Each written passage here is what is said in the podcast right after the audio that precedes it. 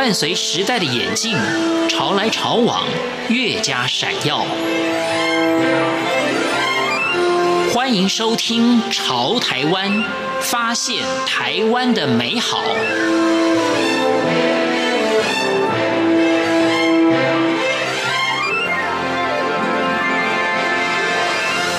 听众朋友您好，欢迎您收听《潮台湾》，我是文心。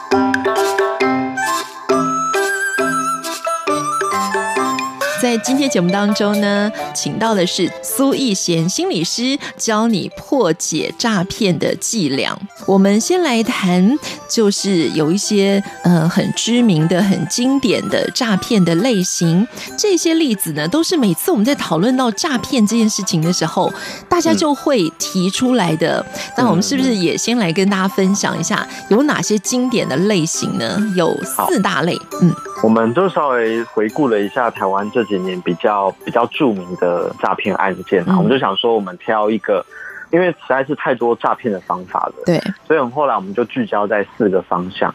你可以大家可以想象，它的轻重程度可能不太一样。那我们第一个挑的是爱心笔，因为它有一点点就是。它不至于造成我们重大财产上的损失，嗯，可是非常多人买完爱心笔之后，其实心里是很呕的，嗯哼，因为他会觉得说，嗯，我刚刚到底在干嘛？对对，所以我们就把爱心笔当做一个类诈骗，对，因为它它其实也是有给你笔啦，吼，只是那一支笔 真的好贵哦，贵，对，所以我们我们就想说。爱心笔如果把它直接称为诈骗，好像也怪怪的。嗯，所以我们就先挑了这一种我们觉得有点入门款的类诈骗的案件，先来做讨论。然后，如果我们再把层级放大一点的话，我们会发现现在新闻媒体上非常常报道的一类诈骗，就是 ATM 转账的诈骗。然后，其实这一种诈骗，它的金额是可以动辄数十万甚至数百万。对，所以，我们第二个讨论的方向就是 ATM 这种转账金钱的诈骗。再，我们再把层级再往上拉，我们来到另外一个称为爱情诈骗。当代人对于情感的渴望，我就一直觉得爱情是一个蛮大的商机啊。那我我相信诈骗集团是不会放过这一个商机的。对对，所以在爱情的诈骗这边，我们也做了一些分享跟论述。那最后一个，然后我们就稍微把台湾的诈骗的历史。稍微放大一点，我们回到在稍久之前，可能二三十年前、三四十年前，那个时候台湾有一个非常非常有名的诈骗案件，对，它叫做老鼠会，嗯，哦，就是我们讲那个红源吸金案，是，对，在那个年代，其实这是一个轰动一时的非常非常大型的，那它的金额可能是高达我们用亿来计算的一个一个诈骗的案件，嗯，对，所以我们刚刚讲爱心币，然后 ATM 的这种诈骗跟爱情的诈骗。那我们最后就是回到历史之前，其实诈骗在台湾已经非常非常久的历史了。我们就挑一个比较有代表性的古老的诈骗，这个红源案来做讨论。所以，我们大概分这四个方向，这样你会发现我们在看到这些好像蛮需要帮助的人的时候，嗯，就是会有一个恻隐之心。对，我们讲这个母爱，就是会，嗯，会驱使你，就是说，哎，现在有一个人他好像蛮蛮需要协助的，然后。他提出了一个一个一个条件，所以我们发现其实爱心笔的这个行为，它很有趣，因为某种程度它是一个愿打一个愿挨，但是你会发现，就是这个挨的人回去都会有一些 有一些沉淀。其实我觉得，嗯、呃，我相信至少像爱心笔这样子的案件，因为我们有稍微去翻了一下新闻的报道，我们发现其实爱心笔的这个贩售，它它是蛮有组织的，嗯，他们甚至有一个交战守则。爱心笔集团的交战守则是，呃，我们在看到路人的时候，我们可以用哪些说法？嗯，然后这些说法会让我们这一支笔更可能就是贩卖出去。这样，其实里面就有一些简单的心理机制，我们可以来跟大家做分享。好啊，首先第一个就是我们叫做聚光灯效应，就是你会发现，当你觉得你处在一个有一点为难，或者是有一点不知所措的情境的时候，嗯，我们都会先天有一种感觉，就是。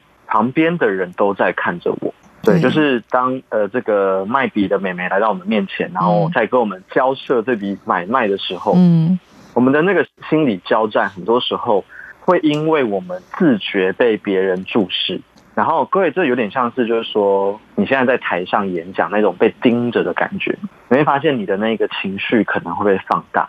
对，但假设我们换一个情境，就是现在这个妹妹跟你在一个完全没有他人的房间。你会发现我们的行为可能会不太一样，是我们可能真的会呃坐下来问问他说，哎，你是哪里来的啊？嗯，然后什么什么之类的。所以像聚光灯效应，就是我们发现很多人，特别是像爱心笔的这个集团，他们为什么会特别喜欢挑在就是人很多的地方？对，因为。很多被推销的人就是会觉得说啊啊，这里怎么人这么多？然后在这边如果跟他这样勾勾敌，然后我们就是这个吵起来或者怎样的话，好像也很难堪。对，那那我不如干脆就是赶快直接就是我们讲花钱消灾或花钱了事这样。对，我们去找很多资料会发现，其实这一切真的是有一些规则的。大家想一下，为什么规则可以被建立？其实就很简单，因为它有用。对，它可能用在三个人身上，哎，都有用。它再用在三十个人身上，只要我们发现这些方法对大多数人都有用，那我相信它就会变成一个就是教战守则这样。很多时候，就是如果你只要觉得你好像，嗯，你好像觉得这一切怪怪的，嗯哼，我觉得有一个最简单的方法，就是赶快找身边的人一起，嗯，陪你去思考这件事情，就是千万不要自己一个人去去想要搞定这一切。有时候，另外一个人的角度，他会比我们稍微更客观一点，他可以及时的让我们就是找到一些我们没有发现的讯息。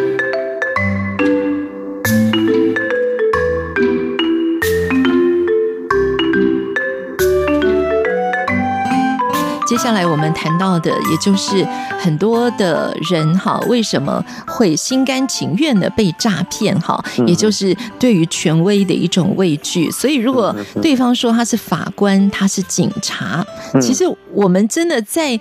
诈骗事件没有这么多以前，我们是会乖乖听话的耶。是啊，是啊。哦，所以呢，明明是高知识分子，学历这么高，你还是会心甘情愿的把钱、把账号、把密码都告诉对方。嗯，我觉得这个心理也是蛮值得我们来探讨的，对不对？嗯嗯。呃，我觉得这是我们对于所谓的高知识分子，就是至少在这个社会上，我们大家可能会比较尊敬。嗯，你会觉得说，哎、欸，他们应该是学有专精的人。是，可是我自己在做一些调查，发现，首先，高知识分子的高知识的那个知识都是非常局限的。我的意思是说，他可能是某一个很深入的领域的高知识分子，可能不是我们讲就是手机使用这种专业，我们讲这种日常生活的这个这个知识这样子。所以，其实我们发现，其实硕士跟博士被骗的比例并没有比较少。所以大家千万不要觉得说，好像知道比较多东西，或者是念比较多书的人，我们可以逃掉呃诈骗的这个陷阱。那原因很简单，因为我们的理性跟感性，它其实是运作方式非常不一样的。嗯，那很多时候你在理性这边可能有超级多知识跟背景，可是其实诈骗集团他们在工作的时候，他们几乎很多东西都是从感性这边下手。对，所以就算你有再多的知识，你会发现，当你慌张的时候，嗯，当你焦虑、当你害怕、当你恐惧的时候，你会发现你以前念的书全部都丢在旁边了。你现在就陷入一个就是恐慌的状态。到底为什么会这样？然后诈骗集团再把故事非常紧密的环环相扣。一开始是这个这个检察官来电，后来法官来电，警察来电，这个都是 say 好的。嗯哼，然后你就一步步的越来越焦虑。嗯，大概也不会想到说，哎，这真的是一个诈骗的案件。对，对啊，提到这个诈骗集团呢，我们真的很难想象背后的这个集团，他们那个完整的剧本到底是怎么写出来的。所以我觉得他们真的一定有顾问是这方面的。对，我有时候真的也是蛮感慨。其实诈骗集团非常非常的用心，他们真的是全世界最最积极、最投入、嗯、最用心在思考各种切入点。嗯哼，那当然我也觉得很可惜，因为。假设他们把这样子的用心用在其他地方，我相信一定也可以让很多事业，嗯，是做得非常好的，是，对啊。所以大家想哦，就是他们居然这么认真的精益求精，可是我们呢，我们一般人呢，我们有没有试着去补足我们就是反诈骗的抗体？对，就是病毒，我们要有免疫力才可以抵抗它嘛。是。那假设诈骗集团也是一种病毒，嗯，它可能到处无所不在。那我们要怎么样增加自己这一些我们讲 know how 好了，或者是概念，才能够好好保护自己。我觉得这个是有时候如果你多想一点，就是就算被骗的不是你，很可能也是你的家人。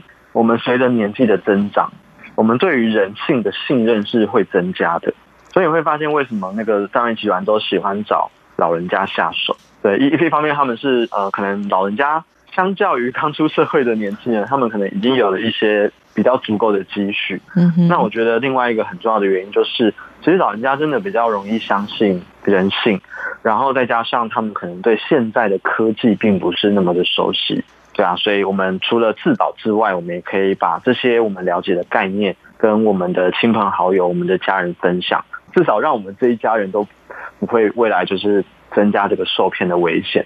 对啊，这是我我自己我有点小小的感慨啦，就是说我们必须要保护更多善良的人。确实，就是因为我觉得这个世界上有光明的地方，一定也有黑暗的地方。那黑暗的地方是不会消失的，因为这本来就是一个对立共存的状态。我我还是相信善良是很棒的事情，可是善良不等于我们不用就是多了解一些什么，然后把自己保护好了。在看到就是这么多案例之后，你开始可以对发生过的事情，嗯，我们可以找到一些新的观点去重新整理，嗯，那也许未来我们就可以就是在遇到类似的状况，我们就会更谨慎。然后我们可以就是变得更有自由意志，这样。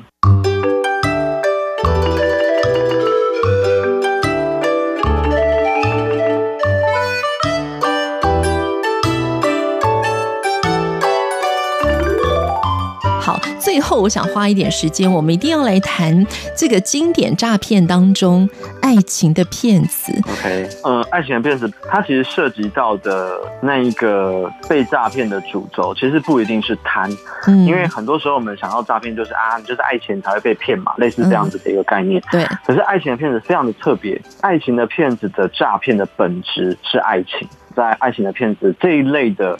诈骗事件里面，其实非常多高知识分子。对，其实非常简单的，因为高知识分子的爱是很难得到的。嗯，大家理解吗？就是其实非常多很会念书，然后工作非常优秀，然后就是很优秀的、很很优秀的人，他们其实，在情场上这一条路走的是非常的辛苦。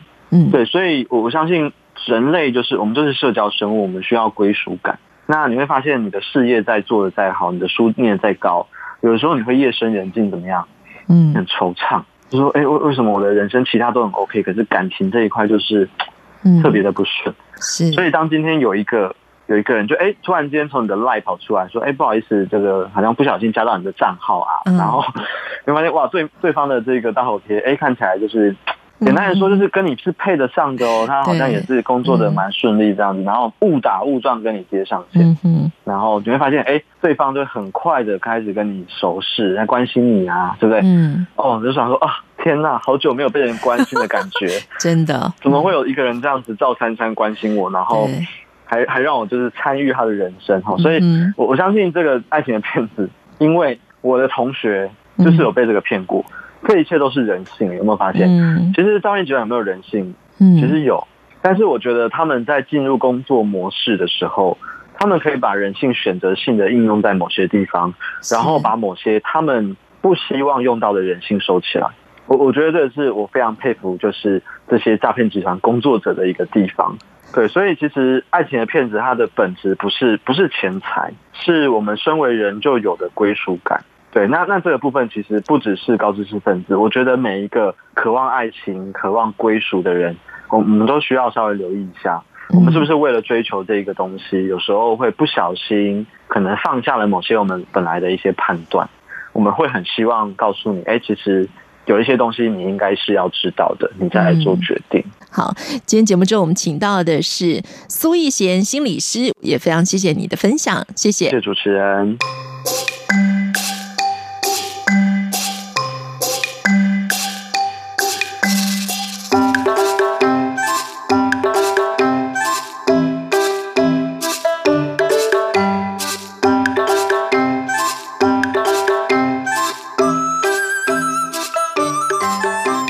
我是文心，谢谢听众朋友您的收听，我们下次空中再见。